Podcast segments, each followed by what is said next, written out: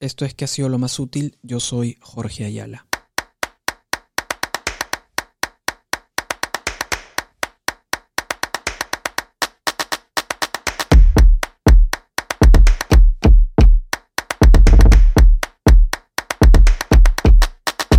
En el episodio anterior, Estrella compartió una historia muy personal. Después de todo lo que está pasando, a veces yo me ponía en el plan, no, ya no quiero pensar a futuro. O sea, habíamos hecho el ejercicio con los compañeros con respecto a, oye, ¿cómo, cómo ves el, el, futuro? ¿no? Y nosotros decía, y yo mencionaba que no lo veía a largo plazo, lo veía solo a corto plazo, cortísimo plazo, o sea, es como que la semana. Pero ahora lo estoy viendo con un poco más de optimismo y es como que, ok, sí está bueno ver en la semana, ver en el día a día, de verdad, está bueno, pero creo que sí, ya tengo que comenzar a verlo un poquito más adelante, o sea, proyectarme sí un poquito más, okay. ver el futuro a más largo plazo.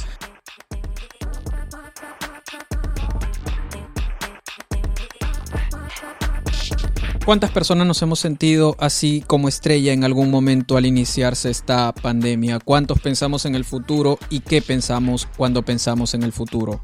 Porque hay una realidad. El futuro no existe. No existe porque no ha sucedido, tampoco se puede predecir porque no está escrito, tampoco existe el futuro porque es plural, existen más bien los futuros. Los futuros son plurales, el futuro no se escribe en singular y cuando empezamos a mirar los futuros como posibilidades, como un mar para navegar a medida que pasa el tiempo, podemos empezar a hacernos preguntas, podemos empezar a escanear el ambiente familiar buscando señales de cambio para pequeñas semillas de lo que puede venir adelante y las semillas que podemos decidir regar y las malas hierbas que debemos tirar para empezar a cambiar el jardín y empezar a desarrollar escenarios para posibilidades alternativas y crear historias coherentes con el futuro que deseamos. Y aunque hoy sea difícil pensar en futuros, es más necesario que nunca poder hacerlo. Mientras escuchaba la historia de Estrella, pensaba también en qué había sido lo más útil que mi práctica con la terapia breve centrada en soluciones me permitía incorporar durante esta pandemia en la localidad de mi hogar, en el espacio de mi vivienda, alrededor de mis relaciones más íntimas, en ese estado mental que los controladores de tráfico aéreo denominan como estar en la burbuja, para describir lo que pasa cuando se encuentran frente a las pantallas encendidas y llenas de flujos de información cuando están metidos en la corriente del trabajo y manteniendo el control de la situación. Así me sentí yo los primeros días, como en la burbuja, incapaz de reflexionar sobre la situación pública de nuestro país, pero con la premisa siempre simple. Si pudimos señalar el camino de llegada a todas estas dificultades, también podemos diseñar el rumbo para salir de ellas. La manera más útil de pensar futuros es como un panorama de posibilidades. Las personas somos muy capaces para planificar cursos de acción orientados a cambiar las situaciones existentes por otras preferibles. Podemos diseñar siempre algo importante y todo puede comenzar por esa idea locada que no creemos viable, pero que a través del diseño de futuros podemos hacer posible. El psicólogo Daniel Gilbert, en un maravilloso libro que leí hace poco, Tropezando con la Felicidad, señala que lo que nos hace humanos únicos es nuestra capacidad altamente desarrollada de pensar el futuro. Nuestro cerebro es una máquina de anticipación y hacer el futuro es la cosa más importante que podemos hacer. Hacer el futuro. Imaginar para experimentar el mundo como nunca ha sido, pero como puede ser. El enfoque centrado en soluciones me ha enseñado que el diseño es básico en todas las actividades humanas.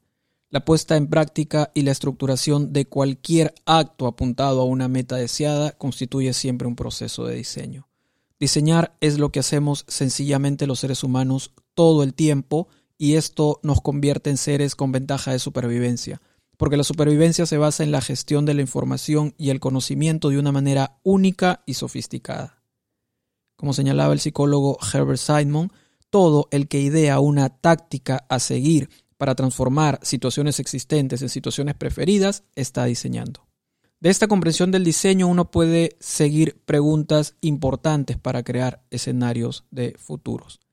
¿Hacia dónde queremos ir? ¿Cuáles son exactamente esas situaciones preferibles o esas metas deseadas que persigo? ¿Cómo puedo llegar ahí? ¿Qué cursos de acción debemos tomar para ir de aquí hasta allá?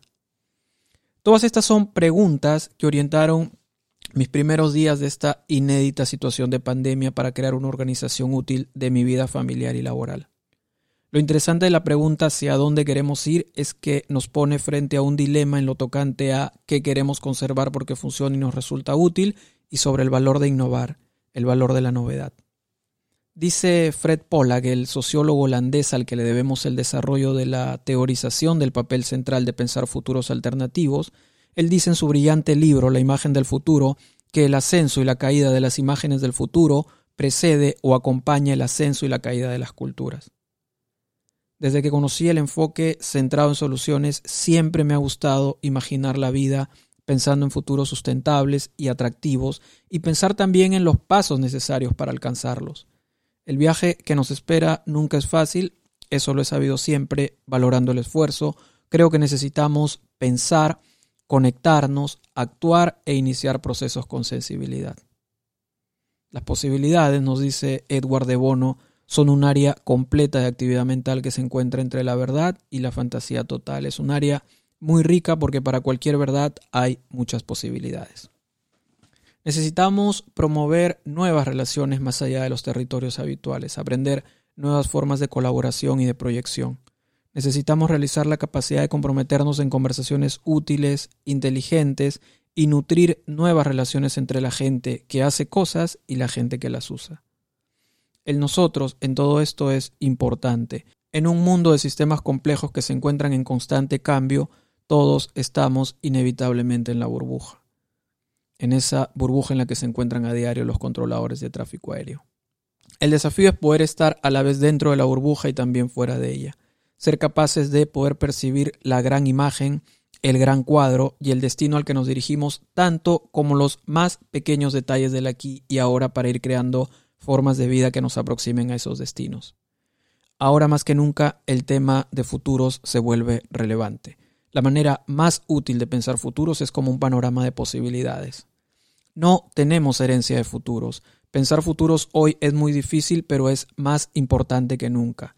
Explorar futuros para influir en ellos, aprender a crear historias sobre futuros alternativos, compartir ideas y perspectivas para pensar la mentalidad que necesitamos, desarrollar ejercicios para pensar en escenarios, desarrollar ejercicios para pensar en experiencias de futuros deseados y preferidos, compartir preguntas más que respuestas. Si tenemos miedo a la incertidumbre, volvernos amigos de la incertidumbre.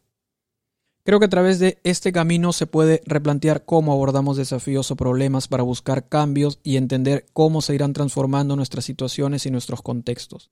Lamentablemente, la visión del futuro más común que tenemos y la manera de afrontar un diseño de futuros es muy tecnológica, está muy asociada a los avances de la tecnología u otras preconcepciones como la judeocristiana, donde el futuro es algo preescrito, es un destino predecible. Entonces, para muchas personas, el tema de imaginar futuros es un privilegio cuando debería convertirse en un derecho, un derecho humano.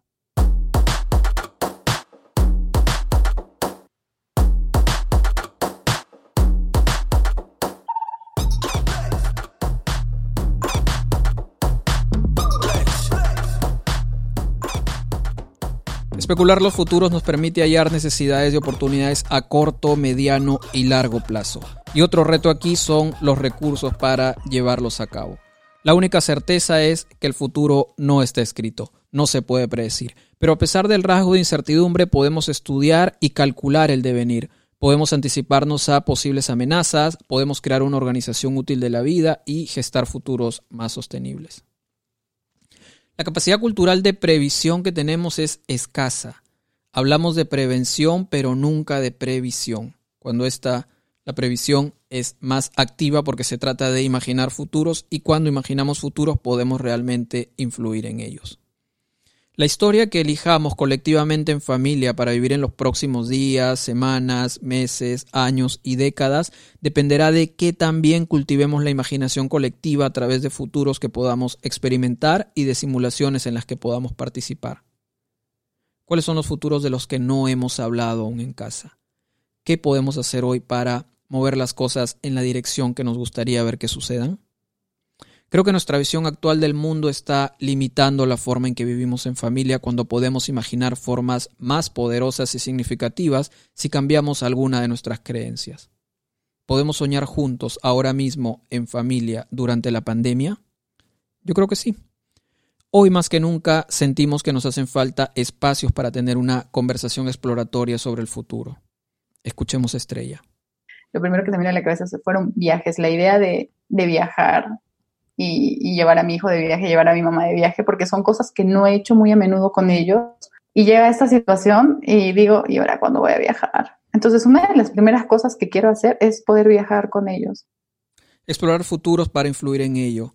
Aprender a crear historias sobre futuros alternativos porque hemos sido educados a través de prácticas de conversación subdesarrolladas para pensar en mundos posibles y eso necesita cambiar si queremos posicionarnos útilmente en la incertidumbre de estos tiempos. Parece incontrolable, pero puede ser controlable. En ese sentido, mi trabajo diario es acompañar a las personas a crear desde la incertidumbre a imaginar espacios de posibilidades y a desarrollar mundos imaginables.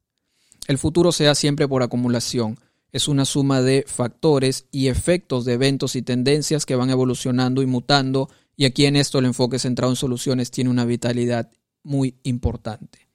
Efectivamente, ahora más que nunca y ante la incertidumbre nos preguntamos, ¿dónde estaremos dentro de unos meses o en unos años? La incertidumbre que ahora experimentamos nos ha sensibilizado sobre la importancia de pensar en futuros, sobre todo cuando los sistemas de los cuales dependemos, como el educativo o el de la consulta presencial, se rompen. Sin embargo, es ahí donde se abre esa ventana de oportunidad para imaginar nuestro retorno a la calle un tanto mejorado. El enfoque centrado en soluciones permite imaginar esos futuros para anticipar o advertir riesgos y entonces tomar acciones que nos lleven a lograr esos futuros deseados.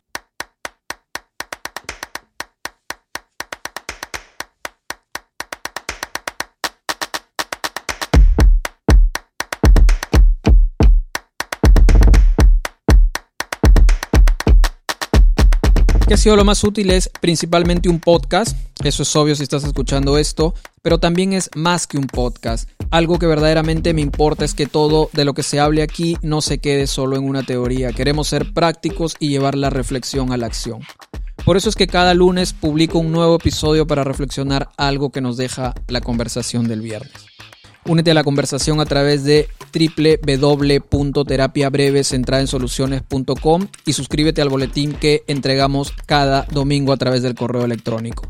Ahí encontrarás ideas, reflexiones sobre la práctica, recomendaciones de libros y textos, pero sobre todo el apoyo que ofrece una comunidad.